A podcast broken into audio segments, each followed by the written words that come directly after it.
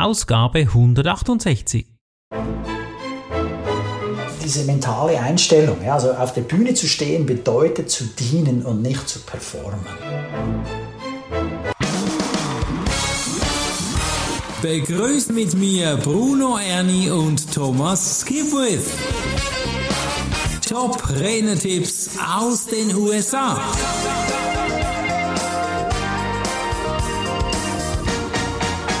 Dr. Delatoro McNeil, der Zweite. Wow, was für ein Name. Und man könnte ja da schon sagen, ich applaudiere, wenn ich diesen Namen höre. Und das führt uns auch zum Thema. Sprechen Sie nicht für den Beifall, sondern liefere wahrscheinlich gute Informationen, liefere und spreche eben so, dass du dienst.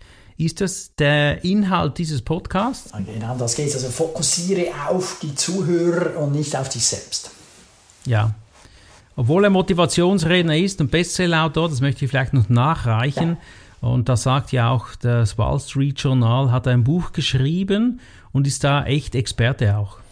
Äh, ja, also er ist im Wall Street Journal als Bestsellerautor gerankt worden. Ja. Mhm. Cool, bin ich gespannt auf ja, seine Tipps. Und das Buch heißt Shift into Higher Gear. Also schalte einen Gang höher verbessere dein Bestes und lebe das Leben in vollen Zügen. Wow. Das ist, Leben und genießen. Ja, das ist ja noch ein Untertitel. Ne? Gut, auf alle Fälle geht es ihm darum, dass du versuchst, authentisch zu sein und daran denkst, mhm. deinem Publikum zu dienen. Ja, schön. Ja, also für die größte Herausforderung für die meisten Redner besteht heute darin, dass sie das Gefühl haben, sich in eine andere Person verwandeln zu müssen, wenn sie die Bühne betreten. Mhm. Das verursacht eine Menge Angst beim Redner. Okay. Ja, ja, ja. Äh, ja, das ist natürlich schade, wenn man das so empfindet, das ist klar. Ja. Also wenn, ich sage es gleich vorher, wenn jemand das in sich fühlt und da Unterstützung braucht, Thomas ist ein Mann, mhm. geh mal auf die Webseite von Thomas Kibwith und du wirst sehen, da erhältst du Hilfe. Aber wir tauchen zurück in den Podcast mhm. und auf die Bühne. Ja, und jetzt, er gibt mit, diese mentale Einstellung. Ja, also auf der Bühne zu stehen bedeutet zu dienen und nicht zu performen. Mhm. Ja, das kann man so sagen, wobei auch hier wieder, soll ich nach Norden rennen oder nach Süden, also ein bisschen performen darf dann manchmal schon auch sein. Ja. Mhm. Kommt halt darauf an, wie viele Anteile man da reingibt und wer das Publikum ist und wer man selber ist. Jetzt in seinen Augen sagt er, wenn du dich wenn du dir das immer vor Augen hältst, dass du im Dienst, dann erreicht das, was aus deinem Herzen kommt, auch das Herz deines Publikums. Mhm, mh. Also je weniger du sprichst, desto mehr du dienst, desto mehr verwandelst du dein Publikum. Mhm. Also gar nichts sagen ist ja auch nicht okay, aber nee. ich weiß, was er meint. Das ist so echt sein und einfach auch aus dem Herzen sprudeln lassen. Ja, das soll eben nicht dieses auswendig gelernte Manuskript sein, das du da herunterratterst. Ja. Jetzt, wie man anfängt zu dienen, da hat er zehn Tipps für uns. Ich bin gespannt. Beginne mit dem, was du hast, dein Fachwissen, deine persönlichen Geschichten. Mhm. Und dann befolge die Ratschläge deiner Mentoren. Wie sollst du deinen Inhalt strukturieren? Erreiche das Herz deines Publikums, indem du Inhalte erstellst, die nicht nur wertvoll, sondern auch einprägsam sind. Da wären wir wieder bei Storytelling. Ja, da sind wir auch bei dem Buch der Gebrüder Heath. Das heißt Made to Stick. Also äh, es ist die Rede soll so gemacht sein, oder was immer du kreierst, soll so gemacht sein, dass man sich daran erinnern kann. Also es soll haften mhm. bleiben. Ähm, ja. Gemacht, made to stick. Gemacht, um mhm. haften zu bleiben. Cool. Genau, um das geht es da. Ein tolles Buch kann ich wärmstens empfehlen. Äh, und sprich nicht für den Beifall der Zuhörer. Die meisten Redner sprechen, damit das Publikum reagiert, nicht damit das Publikum die Inhalte behält. Das ist natürlich schade. Mhm. Das ist mhm. zu kurz gegriffen. Äh, Sie müssen auch aus einer geschäftlichen Perspektive heraus denken, die darin besteht, dein Publikum dazu zu bringen, mit ihrem Geldbeutel zu klatschen. Mhm. Also, dass die sehen, wo ihr Nutzen. Ja. Versetze dich in die Sichtweise deiner Zuhörer oder in die des Lernenden, indem du dich fragst, was die Zuhörer brauchen und wie, es, wie sie es am besten erhalten können. Dann ja, bring dein Publikum dazu, sich die Präsentation zu eigen zu machen, indem du ihm Erfahrungen vermittelst. Mhm. Also nach der Theorie des Erwachsenenlernens lernen wir am besten durch Erfahrung. Also machst eine kleine ja. Übung mit denen. Ja, die ja, können das, das bleibt. können das dann spüren oder erleben. Das ist natürlich sehr wertvoll. Dann äh, nutze die kinästhetischen Aspekte des Lernens, nicht nur die visuellen oder auditiven, wie ich gerade erwähnt habe. Also wenn man es berührt, kinästhetisch, ja, dann, dann geht was ab. Da gibt es auch ganze äh, also Verkaufstrainer, die sich darauf spezialisiert haben, mit der Kinästhetik zu arbeiten. Also wie kannst du besser verkaufen? Zum Beispiel drücke jemanden, also sorge dafür, dass jemand eine, ein warmes Getränk in der Hand hält, während ihr das Verkaufsgespräch haltet. Genau, richtig. Dann wird der dir gegenüber wärmere Gefühle entwickeln, als wenn du dem ein mit Eis aufgefüllte Coca-Cola oder äh, Eistee hinstellst. Limo.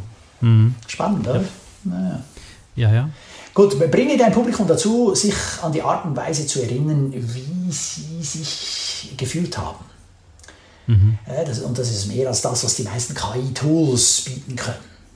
Klar, also die Gefühle, da kommt noch nicht so viel rüber. Mhm. Aber da arbeiten die dran, ist klar. Dann, weniger ist mehr. Wenn du einen zehnminütigen Vortrag hältst, solltest du ihn mit zwei Punkten aufbauen. Erzähle eine persönliche Geschichte und gib deinen Zuhörern eine Erfahrung mit auf den Weg. Also Fragen und Antworten, Gespräche mit Sitznachbarn oder eine kurze Übung. Die Reaktion des Publikums ist entscheidend. Ich finde das immer eine Herausforderung, kurze Vorträge, damit man ganz viel Wissen transportieren. Aber es steht hier klar und deutlich, denn so in zwei Monaten erinnerst du dich nicht mehr an diese vielen Punkte, aber an diese gute Übung. In zwei Monaten?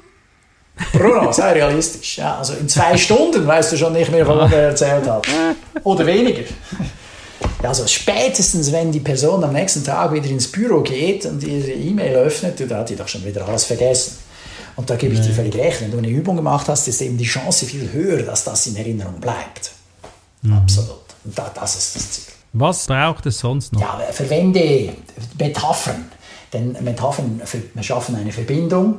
In Della Toros Beispiel benutzt er den Begriff in einen höheren Gang schalten, um über die Steigerung der Leistung zu sprechen. Mhm. Ja, und beginne mit etwas, äh, das das Publikum liebt. Ja. Und der letzte Punkt. Äh, bring eine neue, einzigartige Perspektive in deine Rede ein. Mhm. Äh, Gretchen Richard sagt, dass Expertise einfach deine oder ihre einzigartige Perspektive auf ein bestimmtes Thema ist.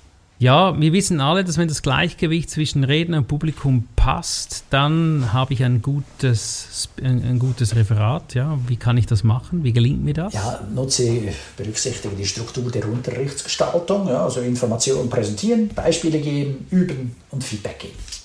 Mhm. Berücksichtige auch gerne Monroes fünf Schritte zur Motivation. Hast du die gleich? Aufmerksamkeit, Bedürfnis, Befriedigung, Visualisierung und Aufforderung zum Handeln. Mhm. Äh, fessle dein Publikum zu Beginn, wecke ihr Bedürfnis und lasse es dann auf eine Handlungsaufforderung reagieren. Mhm. Da gibt es ja verschiedene so Modelle. Also ein, ein, berühmtes Modell ist auch die AIDA-Formel. Mhm. AIDA ist uh, Attention, Interest, Desire and Action. Also versuche das Interesse zu wecken, so wie wir es jetzt gerade, oder die Aufmerksamkeit zu kriegen, dann das Interesse zu wecken, dann äh, den Wunsch, das zu haben, was du ihnen geben könntest, ja, und dann äh, die, die Aufforderung zum, zum Kauf. Mhm. Das sind so Klassiker und das hilft natürlich. Und der letzte Punkt vielleicht? Ja, es braucht ein Gleichgewicht zwischen Daten, Statistiken und persönlichen Geschichten. Persönlich. Mhm dass das nicht nur so ein Zahlenfriedhof ist. Das ist ein sicheres Mittel, um das Publikum zum Tiefschlaf zu bewegen. Das Ziel muss es sein, dass dein Publikum einen Bezug zu deinem Inhalt herstellen kann. Ja, ja, von sich, das sagt, wow, Wie cool ist die Geschichte? Ja. Jetzt gibt es am Schluss immer noch eine Frage an den Zuhörer hier, die da wäre. Wann hast du das letzte Mal über die Handlungsaufforderung nachgedacht, die du deinem Publikum am Schluss mitgibst? Sehr gut. Du siehst jetzt oder hörst jetzt, lieber Speaker, Trainer, Coach, dass dieser Podcast für dich unfassbar wertvoll ist, weil diese Frage zielt genau auf dein Konto ein und deshalb ist es wichtig, dass du diesen Kanal buchst und wir freuen uns schon auf den nächsten Podcast. Lieber Thomas, weißt du da schon das Thema? Ja, der nächste Podcast, da geht es um äh, zurück zum alten Glanz. Ja, wie du dein Unternehmen wieder auf Vordermann bringst. Auf Erfolgsspur, da freue ich mich auf Tom Singer und dir wünsche ich ein fantastisches Umsetzen.